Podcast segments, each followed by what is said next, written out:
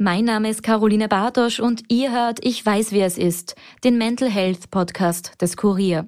In dieser Folge erzählt Victoria davon, wie sie von ihrem Chef gestalkt wurde, wie es dazu gekommen ist und wie sie dieses Erlebnis bis heute verändert hat. Wenn ihr selbst ähnliche Erfahrungen gemacht habt, dann könnten Victorias Erzählungen für euch retraumatisierend sein. Solltet ihr oder jemand in eurem Umfeld psychischer oder physischer Gewalt ausgesetzt sein, dann nehmt bitte Hilfe in Anspruch. Am Ende der Folge und in den Show Notes findet ihr Anlaufstellen, an die ihr euch wenden könnt. Dieser Podcast wird unterstützt von der Zürich Versicherungsaktiengesellschaft. Verantwortung für soziale Anliegen hat bei Zürich einen hohen Stellenwert. Zürich will vor allem die Zukunftschancen von Kindern und Jugendlichen, die von Armut, Migration oder körperlicher und geistiger Einschränkung betroffen sind, erhöhen. Dafür arbeitet die Zürich mit namhaften Organisationen zusammen. Denn für Zürich hat Verantwortung und soziales Engagement Tradition. Mehr Infos findet ihr in den Show Notes.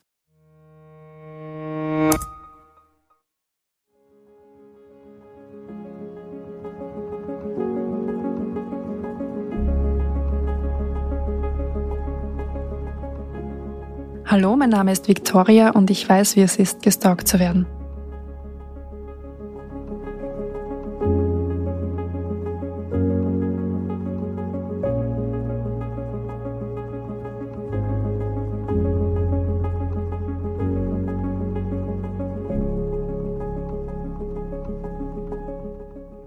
Ich würde mich als offener, herzlicher Mensch beschreiben, der aber trotzdem menschenkritischer geworden ist. Also früher war ich sehr aufgeschlossen, ich war offen, ich war überhaupt nicht voreingenommen. Und ich glaube, das hat sich jetzt schon auch geändert. Also mit der Erfahrung, mit der Menschenkenntnis bin ich, glaube ich, auch ein bisschen menschenkritischer geworden, wobei ich immer noch das Gefühl habe, dass ich, und das habe ich jetzt auch vor kurzem von einem äh, Unikollegen gehört, dass er behauptet hat, ja, er hat das Gefühl, ich bin sehr offen, was, was Menschen angeht. Also ja, anscheinend ist immer noch eine große Offenheit da. Aber ich habe schon das Gefühl, dass es was mit mir gemacht hat. So. Also wenn ich jetzt zum Beispiel daran denke, dass ich jetzt nach Hause gehen muss, allein in der Nacht und in meiner Straße ist es doch eher wild, dann habe ich halt manchmal das Gefühl, dass ich so verfolgt werde. Oder vor kurzem hatte ich eine Situation tatsächlich, dass jemand von meiner Uni sich komisch verhalten hat, wo ich das dann sogar wirklich direkt mit diesem Fall auch assoziieren musste, weil ich das echt schon stalkingmäßig empfunden habe. Es war nichts, aber es hat mich einfach so dran erinnert. Also es gibt dann, glaube ich, schon so vergleichbare Situationen, wo ich dann wieder daran erinnert werde, doch, ja. Grundsätzlich geht's mir gut. Also ich habe eigentlich alles verarbeitet, so gut wie es geht halt. Aber wenn ich dran zurückdenke, dann habe ich schon das Gefühl, so es wühlt Dinge auf und es macht mich ein bisschen nervös oder unruhig. Also es ist schon eine Stresssituation, darüber so detailliert wie eben jetzt für den Podcast nachzudenken.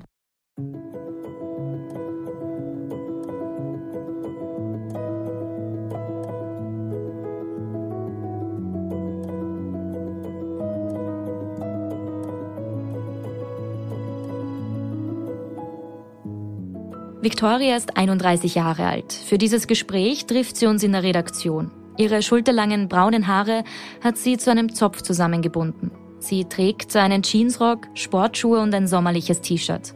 Vor ihr klappt sie ein Laptop auf, auf dessen Rückseite alle möglichen Sticker kleben. Sie hat sich ein paar Notizen gemacht. Denn der Vorfall, von dem sie heute erzählt, liegt schon fast zehn Jahre zurück. Und obwohl sich einige der Erinnerungen für immer in ihr Gedächtnis eingebrannt haben, will sie sicher gehen, dass sie nichts auslässt. Victoria sagt selbst, sie hat die Erfahrung, gestalkt zu werden, mittlerweile gut verarbeitet. Heute kann sie ihre Wohnung wieder verlassen, ohne dabei zuerst durchs Guckloch und alle fünf Minuten über die Schulter schauen zu müssen. Aber das war nicht immer so. Ich habe damals noch studiert, besser gesagt eine Ausbildung halt gemacht und habe dann immer wieder so Nebenjobs gesucht, um natürlich das auch mein, mein Studium zu finanzieren. und habe dann tatsächlich während einer Veranstaltung jemanden kennengelernt, der mir dann auch einen anderen Job angeboten hat mit besseren Jobperspektiven, mit besserer Bezahlung. Und so hat sich das ergeben, dass ich meinen ehemaligen Chef kennengelernt habe, der mir vieles versprochen hat. das erste Aufeinandertreffen war, war lustig. Ja. Es war während einer Veranstaltung, wie gesagt, wir waren alle gut drauf. Die Arbeit hat mir Spaß gemacht. Aber es war irgendwo, dadurch, dass ich nicht so kritisch unterwegs war und eigentlich sehr offen war, was Menschen anging, habe ich gleich einmal seine Freundlichkeit oder seine Offenheit, seine Herzlichkeit sehr gut angenommen und er hat mir auch gleich einmal sehr viel Verantwortung übergeben. Er hat mir so gesagt, hey, kannst du mal das äh, kannst du bitte mal auf diesen Batzen Geld aufpassen? Und es war ein großer Batzen Geld. Und ich war dann gleich so, hey, ähm, er vertraut mir.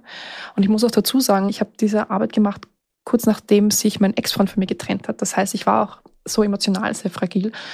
Und er hat mir eben gleich so dieses, dieses Vertrauenswürdige geschenkt, was ich vielleicht in dem Moment gerade mir gewünscht hätte. Und damit hat sich gleich eine Vertrauensbasis auch gebildet oder eine Freundschaft gebildet. Und wir haben dann gemeinsam mehrere Tage verbracht, es war intensive Arbeitszeit. Und dann hat er mir am Ende gesagt, hey, möchtest du denn nicht für mich arbeiten?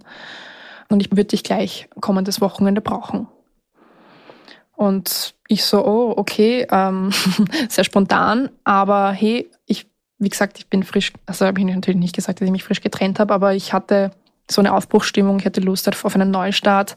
Ich hatte Lust, ähm, raus aus Wien zu kommen. Und er hat mir dann eben Firmenhandy, Firmenwohnung, gutes Gehalt und Bonusse und so weiter versprochen, gute Position. Und ich war so, hey, cool, als Studentin, was will man wäre, ja. Und gleich raus aus Wien, Neustart, ich hatte lustigerweise in meiner Vergangenheit immer wieder solche Glücksgriffe unter Anführungszeichen. Und die haben bis jetzt immer geklappt, ja. Und in dem Moment, also zu dem Zeitpunkt habe ich mir auch gedacht, so hey, wieder ein Glücksgriff, sehr cool. Und ich habe jede Gelegenheit eigentlich genützt für mich, um in meiner Karriere irgendwie voranzukommen. Also ich habe das deswegen eher positiv als positiv eingeschätzt und wollte schauen, was da rauskommt. Und im schlimmsten Fall habe ich mir gedacht, dann fahre ich halt wieder zurück. Ist ja egal dieses Event, wo ich war, das war dann vorbei. Dann bin ich zurück nach Wien, hatte tatsächlich dann nur noch einen Tag, um meine Dinge zu packen, habe das Nötigste genommen und bin auf zu dieser Ortschaft. Genau. Und ja, dann wurde ich abgeholt mit dem Auto, wurde in diese Wohnung gebracht, die mir versprochen wurde, meine eigene persönliche Wohnung, meine eigene Privatsphäre. Und dann wurde mir auch gleich die ganze Ortschaft gezeigt und meinen, mein Arbeitsblatt gezeigt. Und dann wurde ich auch schon eingeführt so in meine Arbeit. Also es war ein ziemlich entspannter erster Tag bis am Abend dann. Also es war ungefähr 22, 23 Uhr oder sogar Mitternacht, wenn ich mich richtig erinnere. Und ich wurde dann zurück in die Wohnung gebracht. So, hey, es ist ein später Tag. Kannst dich jetzt entspannen. Hier sind deine Sachen. Und dann sagte er so, aber hey, willst du dich stören? Wenn ich im Wohnzimmer auf der Couch schlafe. Also wenn ja, dann kannst du auch ruhig die Tür zusperren, brauchst dir keine Angst haben vor mir. Ist okay und, und wir sehen uns dann morgen in der Früh. Und ich habe das halt überhaupt nicht erwartet, weil er eigentlich bis zum Auto gesagt hat, ja, er fährt danach in seine Wohnung, die halt auch ungefähr eine Stunde entfernt war. Und natürlich ist man dann perplex, wenn man vom Chef die Frage bekommt, hey, kann ich bei dir auf der Couch schlafen? Ich war dann natürlich etwas überwältigt von der Frage und wusste dann auch nicht, was ich machen soll. Also habe ich einfach mit Ja geantwortet, aber es war mir unangenehm und habe dann einfach nur zugesperrt und versucht zu schlafen. So, aber man fühlt sich schon komisch, wenn man weiß, ein fremder, eigentlich fremder Mann liegt da jetzt bei dir in der Wohnung und wer weiß, was der in der Nacht macht. Ja. Die erste Nacht war dann eigentlich okay, weil ich wusste, okay, es ist nichts passiert. Und jetzt können wir den Tag starten. Wir haben dann gemeinsam gefrühstückt und sind ähm, zum Arbeitsplatz gefahren. Und gleich mal angefangen und am Abend war dann wieder dieselbe Situation, ja. Also es hat dann tatsächlich so die ersten paar Tage ging das dann so weiter, ja, dass er dann ständig, dass wir ständig um Mitternacht heimgefahren sind und er so, hey, kann ich nicht auf deiner Couch schlafen? Und ich habe dann versucht, nach mehreren Tagen so das Gespräch aufzusuchen, habe es dann tatsächlich auch gemacht, aber ich glaube, ich habe mich auch nicht getraut, so direkt oder konkret zu sein. Und anscheinend ist die Botschaft auch nicht so ganz rübergekommen, so wie, wie ich es mir gewünscht hätte. Ich habe ihn tatsächlich schon gefragt, so hey, wo ist deine Wohnung? Und ich kann auch dort schlafen in der anderen Wohnung, ist kein Problem. Und ich fahre auch mit dem Auto. Und irgendwann hat er dann auch gesagt, ja, okay, du kriegst jetzt ein Auto und dann regeln wir das schon. Und er hat das eigentlich immer so rausgeschoben. Er hat dann ständig irgendwann nur noch Ausreden gesucht, ja, um bei mir in der Nähe zu sein. Und da hat es dann angefangen, komisch zu werden für mich. Es war einfach schon eine unangenehme Situation zwischen uns, weil, also ich persönlich hatte das Gefühl so, hey, ähm, ich fühle mich eingeengt. Ähm, außerdem war ich jetzt tatsächlich schon 24-7 für fünf oder sechs Tage mit dieser Person, mit einer fremden Person. Und ich meine, ich halte es ja nicht mal mit meiner eigenen Familie so lange aus, ja. Also irgendwann braucht man einfach, oder jeder Mensch braucht einfach irgendwo auch seine Privatsphäre, um runterzukommen. Und ich hatte das Gefühl, ich arbeite einfach 24-7 durch, weil dieser Mensch so präsent war in meinem Leben, weil der Chef einfach nonstop neben dir geklebt ist. Und ja, irgendwo war da auch eine Art von Kontrolle da. Er hat versucht, mich so in Schach zu halten, indem er mich ständig bedroht mit, ja, ich werde dich nicht auszahlen oder du musst eine Strafzahlung von so und so viel machen, wenn du jetzt kündigst, weil es ist jetzt Hauptsaison und ich brauche dich. Oder genau, er hat mir eben dann irgendwann auch ein Firmenauto gegeben und die Wohnung gegeben und dafür musste er auch Dinge zahlen. Also da hätte sich schon einiges zusammengelöppert. ähm, wenn ich mal zehn Minuten für mich genommen habe, stand er schon neben mir und hat gefragt, was ich mache, ja. Oder man sucht dann halt irgendwo vielleicht auch die Ruhe am Klo, so. da kann keiner rein. Und ja, also irgendwie war er ständig präsent. Ich glaube, ich war mit damals, weil ich auch im, also ich war noch relativ jung, habe ich meine Grenzen oder auch so rechtliche Grenzen noch nicht so gut gekannt. Ja, dementsprechend wusste ich auch nicht so, hey, wohin mit mir oder wo setze ich meine Grenzen tatsächlich. Erstens einmal hatte ich überhaupt kein Auto, um von dort irgendwie zu flüchten. Und zweitens ähm, hat man ja auch einen Vertrag unterzeichnet. Das heißt, man fühlt sich ja dann irgendwo auch verpflichtet. Ja. Und genau, und das habe ich auch vergessen zu sagen, dass er ganz am Anfang ähm, schon noch gesagt hat, so ja, die letzte Mitarbeiterin, die ist geflohen nach einem Monat und wehe, ich mache das auch, dann gibt's Konsequenzen. Jetzt so im Nachhinein denke ich mir, es war wahrscheinlich eins zu eins dieselbe Situation. Ja, also die, ich kann mir sonst nichts anderes vorstellen. Der Mensch war einfach verrückt. Und wenn ein Mensch nach einem Monat flieht und ich dann auch nach einem Monat fliehe, dann kann ich mir vorstellen, dass es ungefähr dasselbe Schema war. Ich würde schon sagen, dass er so 75 Prozent neben mir war, stand, was auch immer. Einfach weil so die Jobbetitelung war Assistenz der Geschäftsführung. Dementsprechend eng musste ich mit ihm zusammenarbeiten. Und wenn es mal Freizeit gab, dann hat er auch Pause gemacht. Ja. Das haben eigentlich alle mitbekommen. Es war dann irgendwann auch so weit, dass er überall herum erzählt hat, dass wir ein Pärchen sind. Das erste Mal, wo ich das gehört habe, war so ungefähr nach drei Wochen. Also alle von der Ortschaft, der ganzen Gemeinde gefühlt, haben sich halt wahrscheinlich ihren Teil gedacht, ja. Und ich weiß nicht, inwieweit sie ihn halt kannten, aber ich habe mich dann konfrontieren müssen mit so Fragen, hey, seid ihr jetzt zusammen? Und ich war dann immer nur so, äh, nein, nein, wer sagt sowas? Na, er sagt sowas. Und ich so, nein, das stimmt halt nicht, ja. Und er hat mich auch immer gefragt, so, ob ich mitkommen kann für, weiß ich nicht, ein, irgendwelche Bankgeschäfte oder ich, wir müssen jetzt einkaufen gehen oder das und das und das. Also er hat halt ständig versucht, dass ich an seiner Seite bleibe. Ja, es war schon unangenehm, ja, aber ich habe versucht, ihm klarzumachen, so, hey, wir sind kein Paar und ich will auch nichts von dir, lass mich in Ruhe. Und dann hat er das aber, glaube ich, anders aufgefasst und hat das so hingestellt, so wie es wäre, wäre ich irgendwie nicht bereit, weil ich mich ja, weiß ich nicht, oder vielleicht habe ich ihm doch gesagt, dass ich schon, dass ich gerade erst äh, mich getrennt habe. Ich glaube, ich habe es ihm doch gesagt, ja. Jedenfalls hat er es vielleicht deswegen so assoziiert, dass er glaubt hat, ich bin vielleicht noch nicht bereit und ich brauche noch meine Zeit. So habe ich es halt aufgenommen, ja. Und dann hat er es halt immer wieder mal probiert. Und irgendwann hat er mich auch seinen Eltern vorgestellt, was unangenehm war. Er hat gesagt, er muss er was bei seinen Eltern abholen. Seine Eltern waren eh voll distanziert und haben gleich gecheckt, hey, das kann man nicht ernst nehmen. So jetzt im Nachhinein betrachtet. Aber für mich war es halt einfach nur so, hey, wir holen jetzt was von seinen Eltern ab. Aber ich glaube, dass er halt das irgendwie ernster auch genommen hat und versucht hat, so mich offiziell seinen Eltern vorzustellen.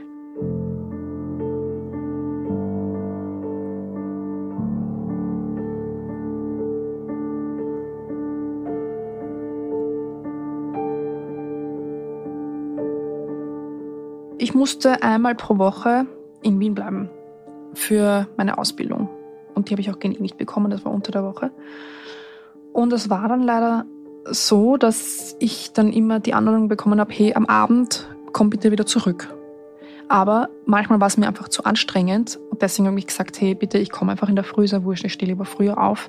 Weil wenn du den ganzen Tag auf der Uni sitzt und dann noch mit dem Auto länger fahren musst, ist es einfach viel zu gefährlich. Ja? Und wenn du einfach erledigt bist, ist ja keine große Ursache, wenn du dann einfach in der Früh kommst. Weil in der Früh ist eh kein Betrieb, ist ja wurscht. Aber es war für ihn nicht so wurscht. Er wollte, dass ich in dieser Wohnung schlafe, wo er auch ist und so. Dann habe ich ihn konfrontiert mit meinen Gefühlen, dass ich dort nicht mehr arbeiten kann, dass es komplett grenzüberschreitend ist und habe aber zwischendrin schon mit anderen Menschen gesprochen und reflektiert und deren Einschätzung ähm, eingeholt. Und die haben das genauso eingeschätzt, dass es extrem grenzüberschreitend ist, was er macht und dass es nicht normal ist. Und haben sich auch laut gemacht für mich. Bei einem habe ich dann tatsächlich Unterschlupf gefunden. Es war zwar auch ein Mann, aber es gab in dem Moment einfach keine andere Möglichkeit. Und der war echt nett. Ich konnte dann dort eine Nacht übernachten. Ich weiß nicht mehr, was danach war, aber irgendwie bin ich dann nach Wien gekommen. Ja, ich bin natürlich mit dem Firmenauto damals nach Wien gefahren. Er hat es dann immer aufs Firmenauto ausgeredet und immer gesagt, ja, ich, du kannst nicht mit dem Firmenauto so lange wegbleiben, das geht nicht. Ist ein Blödsinn, er hat ja selber ein Auto gehabt. Und dann war die Sache so, dass ich da mit meiner Mitbewohnerin gesprochen habe und auch mit ähm, einem Kumpel von mir, und die mir das auch nochmal bestätigt haben, dass es nicht normal ist. Und da hat auch dieser ganze Terror in der Nacht angefangen mit den ganzen Anrufen, dass ich jetzt sofort kommen soll und wie kann ich es wagen, dass ich dort bei seinem Kumpel übernachtet habe. Und wenn ich jetzt nicht sofort komme, dann kommt er und holt mich ab. Aufgrund meines Arbeitsvertrages wusste er ganz genau, wo ich wohne. Meine Mitbewohnerin hat darauf bestanden, du fährst jetzt nirgends wohin, du bleibst da. Und ich hätte es auch nicht gemacht, weil ich einfach zu sehr Schiss hatte, dass er, weil er war auch zu dem Zeitpunkt alkoholisiert, dass er mir irgendwas antun würde. Also dementsprechend, ja, Schiss hatten wir beide. Und sie hat gesagt hey, ich fühle mich extrem bedroht und es ist total unangenehm und ich fühle mich unsicher und sage ihm bitte, er soll damit aufhören. Und das ist extrem grenzüberschreitend, weil eben die Freundin von mir damals auch schon Psychotherapie angefangen hat mit dem Studium. Das heißt, sie kannte ihre Grenzen eigentlich schon relativ gut, auch wenn sie erst relativ jung war. Und hat mich dann eigentlich so dazu gebracht, dass ich das realisiert habe, so hey, das ist extrem grenzüberschreitend, was dieser Mensch gerade macht. Wir sind dann gemeinsam in der Wohnung geblieben, haben irgendwie versucht, uns zu schützen. Wir haben uns irgendeinen Stock oder so zur, zur Tür gestellt, falls er kommt, dass wir irgendwas haben, zuzuschlagen. So. Und dann haben wir unseren Kumpel angerufen, der dann auch gekommen ist. Das war ein relativ guter Freund von uns und mit dem haben wir dann auch nochmal gesprochen. Und der hat uns dann angeboten, mit mir dorthin zu fahren, also wir zu dritt, und meine Sachen zu holen und dass wir genau, Sachen packen und weg von dort. Weil es war ja das Problem, dass ich, also erstens gab es dort schlechte öffentliche Anbindung und zweitens hätte ich ja dann ein Problem gehabt mit dem Firmenauto. Also ich brauchte jemanden, der mich abholt. Das war der Moment, das waren ungefähr vier Wochen, wo ich gesagt habe, so hey, ganz ehrlich, ich werde dort keinen weiteren Tag mehr verbringen. Ich will nie wieder was mit diesen Menschen zu tun haben. Ich will einfach fort. Ähm, ich fühle mich extrem überfordert. Ich war komplett verwirrt. So, meine Gefühle waren komplett aufgewühlt und ja.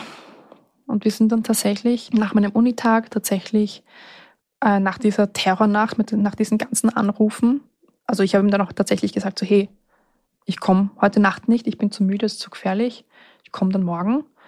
Und dann bin ich aber mit dem Kumpel von mir gekommen. Also wir sind mit zwei Autos hin und dann mit einem Auto retour. Ich bin zur Wohnung gefahren zuerst, habe meine ganzen Sachen gepackt, ab ins Auto, weil er wusste ja noch nicht, dass ich schon da bin. Das heißt, ich konnte in Ruhe meine Sachen packen, ohne dass es jemand mitbekommt. Natürlich war da auch eine gewisse Angst da, dass er vielleicht dort auf mich wartet.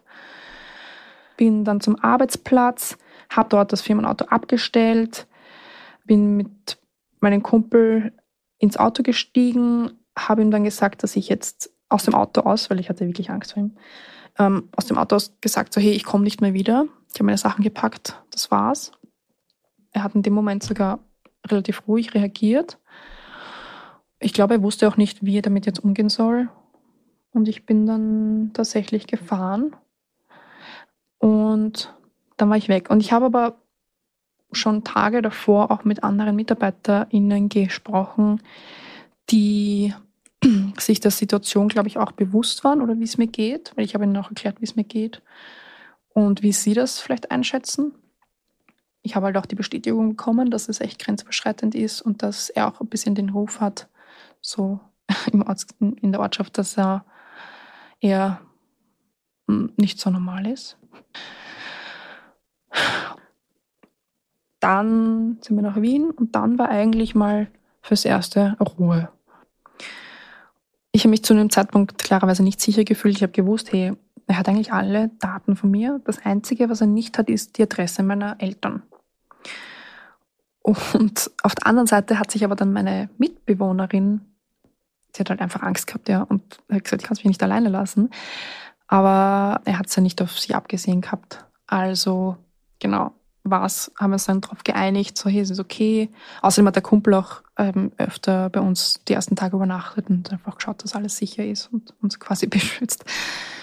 Aber ja, ich habe dann tatsächlich so mehrere Tage bei meinen Eltern mal geschlafen, aber ich habe mich nicht getraut, mit ihnen darüber zu reden und ihnen zu erzählen, was eigentlich los ist. Und was mir jetzt auch noch einfällt, dass meine Eltern mich sogar einmal besucht haben. Und ich habe versucht, ihnen indirekt so zu signalisieren, so, hey, ich brauche Hilfe. Oder auch, wie wir unterwegs waren, ständig versucht zu signalisieren, dass ich Hilfe brauche, aber ich glaube, es hat zu dem Zeitpunkt keiner verstanden. Und ich habe mich, glaube ich, auch nicht getraut, so offen und konkret zu sagen, was das Problem ist bei Fremden. Also so eingeschüchtert war ich eigentlich schon. Und ich habe mich nicht mal getraut, das meinen Eltern zu sagen, weil einfach die Angst da war, zu enttäuschen oder dass ich auf sowas reinfallen konnte, weil meine Eltern doch relativ streng waren zu, damals. Und ich weiß nicht, deswegen habe ich das für mich behalten. Ja. Ich habe eigentlich bis heute noch dieses Schamgefühl, dadurch, dass ich darauf reingefallen oder dass es so passiert ist, irgendwie als naiv oder dumm abgestempelt zu werden oder als mh, mm, so blind gewesen zu sein, dass ich das nicht rechtzeitig erkennen konnte. Aber auf der anderen Seite denke ich mir so, man kann, glaube ich, sowas nicht vorhersehen und sowas, da schlittert man dann einfach rein und dann plötzlich, ähm, plötzlich befindet man sich in dieser Situation und genau, man ist dann mittendrin und da einen Ausweg zu finden, ist halt komplex. Es war tatsächlich jetzt einmal für mehrere Wochen Ruhe und ich musste das mal verarbeiten, was alles passiert ist. Und ja, ähm, ich weiß nicht, was ich da gemacht habe zu dem Zeitpunkt. Das Einzige, was ich noch weiß, dass ich irgendwann einmal zur Polizei gegangen bin und mir gedacht habe, so, ich glaube, es war nicht okay und ich schaue mal, was ich machen kann.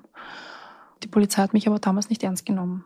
Es waren, der eine Sachbearbeiter war ein relativ junger Sachbearbeiter und ich konnte ihm nicht wirklich Beweise vorlegen WhatsApp-Nachrichten haben nicht ausgereicht. Somit hatte ich nichts Handfestes, womit ich so offiziell oder rechtlich gegen ihn vorgehen konnte.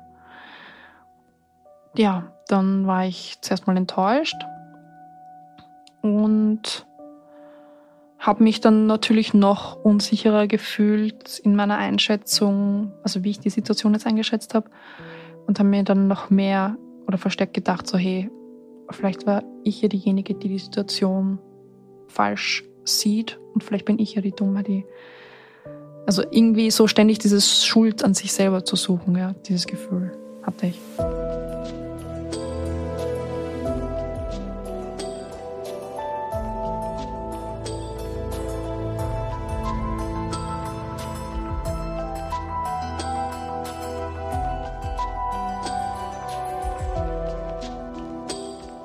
die ersten paar Tage war ich auf jeden Fall perplex. Also ich war auch sicher paranoid, ja. Ich habe ständig links, rechts geschaut. Ich habe mich eigentlich teilweise auch nicht mal getraut, aus der Haustür zu gehen, weil ich Angst hatte, da steht er jetzt gleich, ja.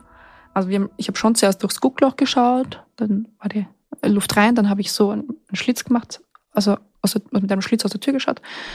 Links, rechts, dann beim Aufzug immer, also war wirklich vorsichtig und ganz, ganz komisch, das weiß ich noch, ja. Und dann, ja, es hat halt irgendwann hat es halt aufgehört, ja. Dann habe ich verstanden, so, hey, okay, ich glaube, es ist jetzt eine Ruhe. Und ich hatte ja auch noch die Routine, also ich war zwar arbeitslos, aber ich hatte die Routine mit der Uni. Somit hat mir das so ein bisschen aufgeholfen damals. Aber es war trotzdem sehr belastend, sowohl für meine Mitbewohnerin als auch für mich. Und deswegen haben wir beschlossen, hey, wir müssen aus dem Land, buchen wir uns einen schönen Urlaub, lassen es uns gut gehen. Und wir haben uns dann tatsächlich wir haben den Kontinent verlassen für drei Wochen und haben das mal alles verarbeiten müssen, was passiert ist. Ich werde auch diesen Urlaub nie wieder vergessen und der Urlaub hat uns beide so sehr zusammengeschweißt. Also ich habe einerseits die Geschichte mit meinem Ex verarbeitet, dann habe ich andererseits eben diese, diesen Verfolgungswahn ablegen können, glaube ich. Alles, was passiert ist. Wir haben sehr, sehr viel miteinander gesprochen. Wir hatten Spaß, konnten abschalten, wir haben uns sicher gefühlt. Wir hatten, wir haben sehr viele Abenteuer erlebt. Also das alles hat mich auch ein bisschen abgelenkt und gab mir Zeit, diese Dinge zu verarbeiten und sie, um mich abzugrenzen davon, ja.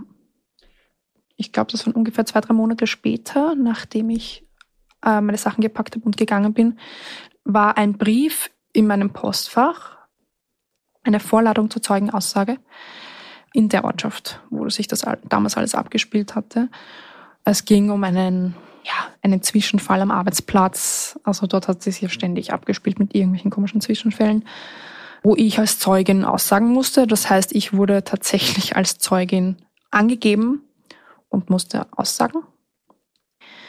Und ich wollte eigentlich absolut überhaupt, also absolut nicht kommen, aber es ist halt so vorgesehen, als Zeugin musst du leider vor Ort kommen, außer es gibt irgendeinen triftigen Grund und den hatte ich leider nicht. Es hatte leider keine Zeit, um mich zu begleiten. Somit habe ich beschlossen, dass ich ähm, alleine mit öffentlichen Verkehrsmitteln hinfahren werde, diese Zeugenaussage machen werde, aber dann versuchen werde, so schnell wie möglich dort wieder zu verschwinden. Genau, ich war dort, habe die Zeugenaussage gemacht, dann habe ich den Hinterausgang genommen und habe versucht, im großen Bogen allen Menschen, die vor Ort waren, äh, auszuweichen. Ein Mitarbeiter hat mich sogar gesehen, der mit ihm im Auto fuhr. Aber ihm habe ich halt so signalisiert, so hey, also mit dem Finger vor dem Mund, bitte verrat mich nicht, sag nicht, dass ich da war, dass du mich gesehen hast. Und er hat halt eingewilligt, weil ich habe ihn immer beschützt. Das war auch ähm, jemand, der eigentlich auch diskriminiert wurde von diesen Menschen. Und ich stand dabei eigentlich immer auf seiner Seite und habe ihn supportet. Jedenfalls, ähm, genau, in dem Moment hat er mich supportet und ich wusste, wo er ist. Ich hatte die beiden immer sehr gut im Blick und somit, es war glücklicherweise ein Graben hinter der Bushaltestelle, in dem habe ich mich verstecken müssen, weil der Bus 20 Minuten gebraucht hat, bis er gekommen ist. Mm, genau, dort habe ich mich versteckt. Dann kam der Bus, dann bin ich in den Bus rein, habe gesehen, dass er ins Auto steigt. Somit habe ich mich versteckt, also mich gedückt, die ganze Fahrt über. Und irgendwann habe ich dann habe ich geschaut, ob die Luft rein ist, ob ich mich wieder normal hinsetzen kann, weil ich schaue ja auch irre aus, wenn ich da die ganze Zeit gebückt im Bus sitze. Und ja, dann sehe ich ihn. Also er fährt einfach dem Bus nach und dann habe ich mich weiterhin dücken müssen. Irgendwann habe ich ihn dann verloren. Ich habe nicht mehr gewusst, wo er ist. Er war einfach nicht mehr da. Dann habe ich mir gedacht, okay, vielleicht ist die Luft eh rein, who knows. Ich habe mir dann was zu essen geholt, habe mir so ein Magazin geholt und und mir gedacht, okay, am Bahnsteig selber im hintersten Eck wird die Luft rein sein. Dort wird er mich hoffentlich nicht sehen. Und ich hoffe jetzt mal nicht, dass er jetzt so verrückt ist und mich tatsächlich auch verfolgt. Weil er hat das ja zuvor noch nie gemacht, dass er mich wirklich verfolgt. Es war jetzt nur im Bus irgendwie komisch, ja, unangenehm. Naja, und dann irgendwann vertieft im Magazin höre ich dann plötzlich seine Stimme. Und ich habe mich komplett erschrocken, weil ich seine Stimme gehört habe. Und er nennt mich dann einfach beim Namen und begrüßt mich. Ich schaue dann einfach nur auf, war komplett erstarrt, wusste nicht, was ich machen soll. Hat mich darauf angesprochen, äh, warum ich dann so weglaufe vor ihm und was er mir getan hat. Dann habe ich ihm mal erklärt, was, ich, was er getan hat. Also wirklich direkt und laut und konkret, das erste Mal. Und dann habe ich ihm gesagt, so bitte lass mich jetzt in Ruhe und, hab, und, und dann wollte er nicht gehen und habe ihn dann angeschrien, dass er jetzt mich bitte in Ruhe lassen soll, dass er weggehen soll. Und dann ist er noch immer nicht gegangen, hat er sich sogar neben mich gesetzt. Und genau, ich weiß nicht mehr, was ich da genau geschrien habe, auf jeden Fall habe ich lautstark geschrien und die Menschen um mich herum sind einfach nur geflüchtet. Und ja, in dem Moment kam dann zum Glück der Zug und ich bin dann schnell eingestiegen. Und natürlich war ich danach auch noch paranoid, dass er jetzt mit einsteigt. Aber ja, ich habe ihn nicht mehr gesehen seither.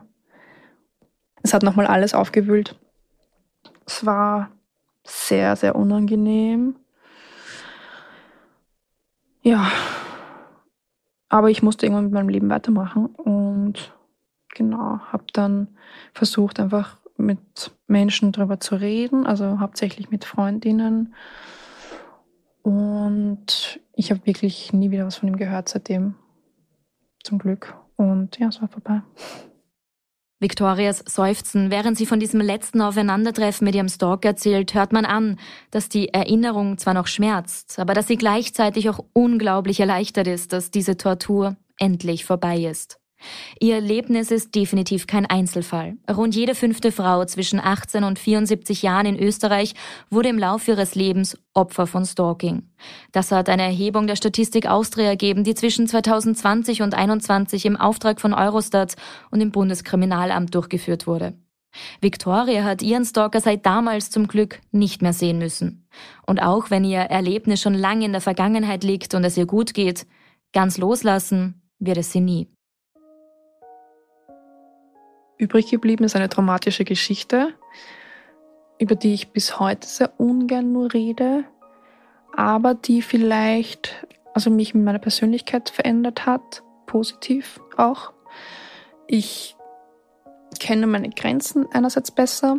Ich weiß aber auch, ab wann ich aufstehen möchte und laut sein möchte und ich weiß auch, wann ich helfen muss.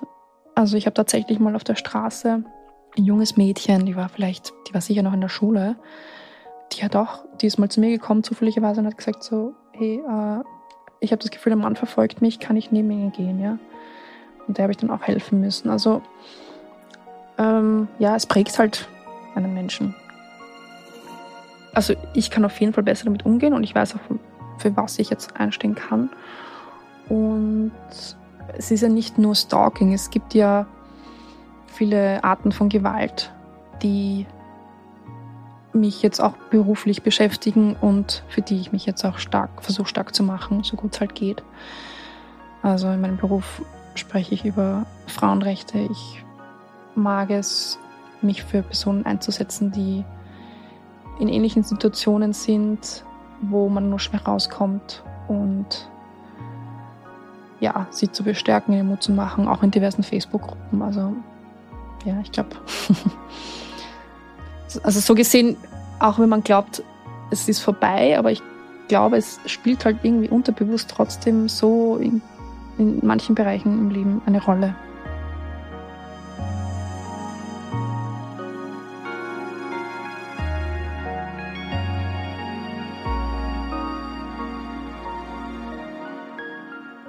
Meisten hat geholfen dieser, dieser Urlaub.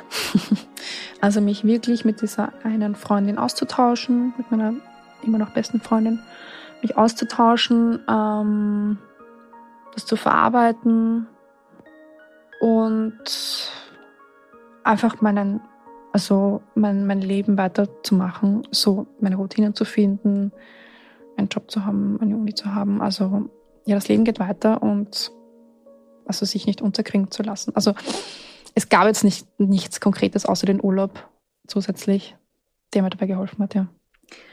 Grundsätzlich denke ich, jeder Mensch, sobald sich jemand, oder, oder besonders Frauen, es betrifft ja auch Männer, aber besonders Frauen, die sich unwohl fühlen in zwischenmenschlichen Beziehungen, vor allem in Partnerschaften, wo es dann auch so weit geht, dass man sich bedroht fühlt, dass man mit Ängsten konfrontiert wird, wo vielleicht auch Gewalt eine Rolle spielt, die sollten sich definitiv Hilfe holen, egal ob es bei einer Freundin ist und man sollte auf jeden Fall sich trauen, seine Gefühle auszusprechen oder seine Einschätzungen auszusprechen, weil bei mir war es wirklich so, dass ich mich selber für, für dumm oder naiv gehalten habe oder mich selber eben, wie gesagt, dieses, diese Schuld zugeschoben habe.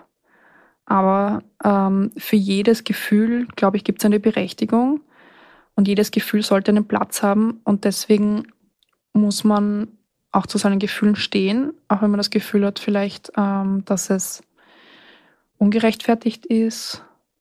Aber ja, meiner Meinung nach gibt es keine ungerechtfertigten Gefühle, also zumindest was das anbelangt. Und, es, und im Gespräch oder in Konversationen und Konfrontationen gibt es Lösungen, die, ähm, also ich glaube, es, jede Konversation führt zu einer Lösung. Und genau, deswegen ist es wichtig, ähm, mit entweder Freundinnen oder mit, mit Familie oder wem auch immer gerade, also wer auch immer gerade da ist und äh, zu sprechen oder, oder versuchen irgendwie ähm, auf öffentlichen Plätzen äh, irgendwo etwas zu finden, mit dem man halt sprechen kann, ja, wenn man gerade die Chance hat. Oder sei es auch einfach nur ein Anruf in eine, eine, eine Einrichtung. Und ich, was ich jetzt auch in Erfahrung gebracht habe, ist, dass die Polizei schon viel ähm, erfahrener ist und viel bewusster mit dieser ganzen Thematik umgeht. Und ich glaube, es ist jetzt sicher einfacher, sich Hilfe zu holen, als wie vor zehn Jahren. Zuerst muss man sich bewusst werden, dass psychische Gewalt sehr wohl auch Gewalt ist und dass da sehr wohl etwas passiert, auch wenn man es nach außen hin nicht sieht, weil es ja etwas mit den Gefühlen, mit seinem, ähm, mit seinem Selbstwert oder mit seinem ähm, generell mit der mentalen Gesundheit etwas macht. Und ich glaube, es ist leider erst seit den letzten Jahren den Menschen bewusst, dass psychische Gewalt auch wirklich Gewalt ist. Und ich glaube, allein diese Awareness hilft den Leuten schon, das anders einzuordnen oder einzuschätzen, als wie es eben vor zehn Jahren schon war. Ich habe dann vor einem halben Jahr erstmals angefangen, offen darüber zu reden. Und da waren die Reaktionen echt heftig. Also Freunde von mir, die eben nichts davon gewusst haben, mit denen ich auch zu diesem Zeitpunkt in Kontakt stand, haben sich erstens gefragt, warum ich nicht ähm, mit ihnen gesprochen habe darüber. Und ich habe ihnen das eh auch einfach beantworten können, weil ich mich eben dafür geschämt habe. Und dann gab es auch noch Situationen, wo die Menschen sich sehr betroffen gefühlt haben, aber auch sehr neugierig. Und ja, mit denen ich aber dann im Nachhinein darüber sprechen konnte. Und ja, ich habe einfach so im Gesichts, in den Gesichtsausdrücken schon noch ja eben diese Betroffenheit erkennen können. Und ja, aber ich habe sie eh beruhigt. Also ich habe gesagt, hey, es geht mir jetzt gut, alles okay. Es ist einfach nur eine schwere Zeit. Und für mich ist das jetzt abgeschlossen und ich veröffentliche jetzt zwar die Story, aber ich bin eigentlich guter Hoffnung, dass da nichts mehr passiert. Und vor allem, ich bin so viel selbstbewusster das Gesetz hat sich auch verändert. Ich meine, es ist zwar verjährt, aber wenn dieser Mensch einmal noch in meine Nähe tritt, ich weiß ganz genau, wie ich jetzt reagieren würde. Und außerdem, ich habe eine Familie, die hinter mir steht. Ich habe Freunde, die hinter mir stehen. Also der Mensch hat einfach keine Chance und ich glaube, er wird sich auch nicht mehr trauen zu kommen. Also es fühlt sich sehr gut an zu wissen, dass man die Zügel in der Hand hat, dass ich ähm, weiß oder selbstbewusst auch bin ähm, und weiß, welche, welche Schritte ich jetzt eigentlich machen kann, gegen einen Menschen, der glaubt oder irgendwelche Autoritätsprobleme hat, keine Ahnung, aber der versucht hat, mich zu manipulieren. Also keine Chance mehr. Dafür bin ich viel zu aware, was mich selbst und meine Grenzen angeht und meine Möglichkeiten. So gesehen, ja, ich habe keine Angst mehr. Ich meine, wenn ich ihm begegnen würde, manchmal habe ich auch lustigerweise einen Flash. Also wenn ich Menschen sehe, die ihm ähnlich schauen, denke ich mir so, oh Gott, das ist er. Aber dann bin ich, sehe ich sofort, ah, okay, das ist er eh nicht und dann ist eh wieder alles gut. Sollte ich ihm tatsächlich mal begegnen, dann, ich weiß noch nicht, wie ich reagieren würde. Ich glaube, ich würde ihm einfach aus dem Weg gehen. Kein Bock auf Troubles. Ich würde es zu meinem Mann sagen. Der würde vielleicht reagieren. Aber nein. Also ich lasse das einfach ruhen, so wie es ist und kein kein Interesse an Aufwühlen oder irgendwas Neues aufzureißen. Also, das muss vorbei sein.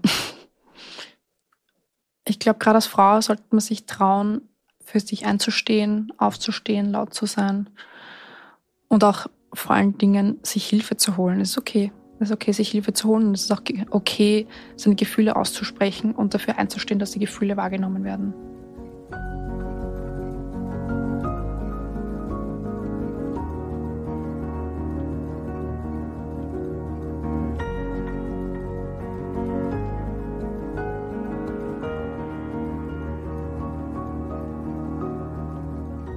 Mein Name ist Caroline Bartosch und das war Ich weiß, wie es ist. Heute mit Viktoria, die darüber erzählt hat, wie sie von ihrem Chef verfolgt, bedrängt und mit Anrufen terrorisiert wurde. Aber vor allem auch, wie sie es aus dieser Situation hinausgeschafft hat. Wenn ihr oder jemand in eurem Umfeld selbst psychischer oder physischer Gewalt ausgesetzt ist oder ihr den Verdacht darauf habt, dann wendet euch bitte unbedingt an eine der Anlaufstellen. Ihr könnt zum Beispiel rund um die Uhr bei der Frauenhelpline gegen Gewalt unter der plus 43 800 222 555 anrufen. Ihr könnt euch auch ein Beratungsgespräch bei den Gewaltschutzzentren Österreich ausmachen. Entweder unter der plus 43 800 700 217 oder auf der Website. Alle Nummern, Links und weitere Anlaufstellen findet ihr auch in den Show Notes.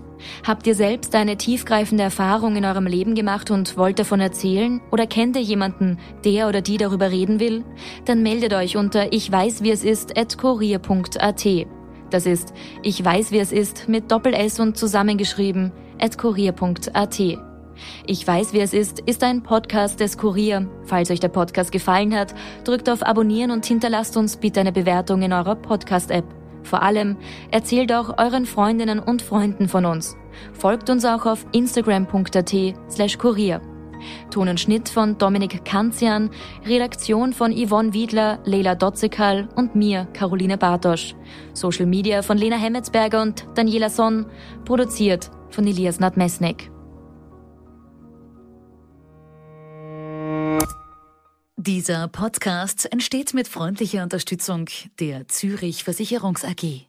Verantwortung für soziale Anliegen hat bei Zürich Tradition und einen hohen Stellenwert. Risiken können Menschen daran hindern, ihr volles Potenzial zu entfalten und ihre Ziele zu erreichen. Als Versicherung versteht Zürich etwas von Risiken und wie man sich davor schützen kann. Es gibt aber auch Risiken, die sich nicht durch einen Versicherungsvertrag abdecken lassen. Armut, Behinderung, Arbeitslosigkeit, Flucht und soziale Benachteiligung. Das nimmt Zürich zum Anlass für ihr soziales Engagement. Zürich möchte vor allem die Zukunftschancen von Kindern und Jugendlichen, die von Armut, Migration oder körperlicher und geistiger Einschränkung betroffen sind, erhöhen. Dazu arbeitet Zürich mit namhaften Organisationen zusammen. Denn für Zürich hat Verantwortung und soziales Engagement Tradition. Mehr Infos findet ihr in den Show Notes. Hallo und herzlich willkommen bei Ganz schön mutig, dein Podcast für ein erfülltes Leben. Mein Name ist Melanie Wolfers. Und mein Name ist Andreas Bormann. Ich bin Radiojournalist und bin alle 14 Tage ja mit dir, Melanie, verabredet und wir wollen über, ich nenne das so, die Facetten des Lebens reden, denn du bist ja Philosophin und Bestsellerautorin, arbeitest in der Beratung und hast daher ja ganz viele Erfahrungen, wenn es um das Leben geht. Und mir geht es um das Leben. Das Leben, sag ich mal so, ist keine Generalprobe. Jeder Augenblick, den wir leben, ist einmalig. Und jeder Mensch ist innerlich sehr viel reicher, als er selbst ahnt. Davon bin ich überzeugt. Und daher möchte ich Menschen anregen zu erkunden, was in ihnen steckt. Und jede und jeder soll die eigenen Antworten finden auf die Fragen, die ihm das Leben stellt. Darauf bin ich gespannt und eines ist noch zu sagen. Ganz schön mutig, dein Podcast für ein erfülltes Leben gibt es kostenlos zu hören auf allen gängigen Podcast-Plattformen. Jeden zweiten Dienstag gibt es eine neue Episode. Weitere Informationen findet ihr auf melaniewolfers.de. Bleibt nur noch zu sagen. Ihr hört von uns. Wir freuen uns auf euch. Bis dahin.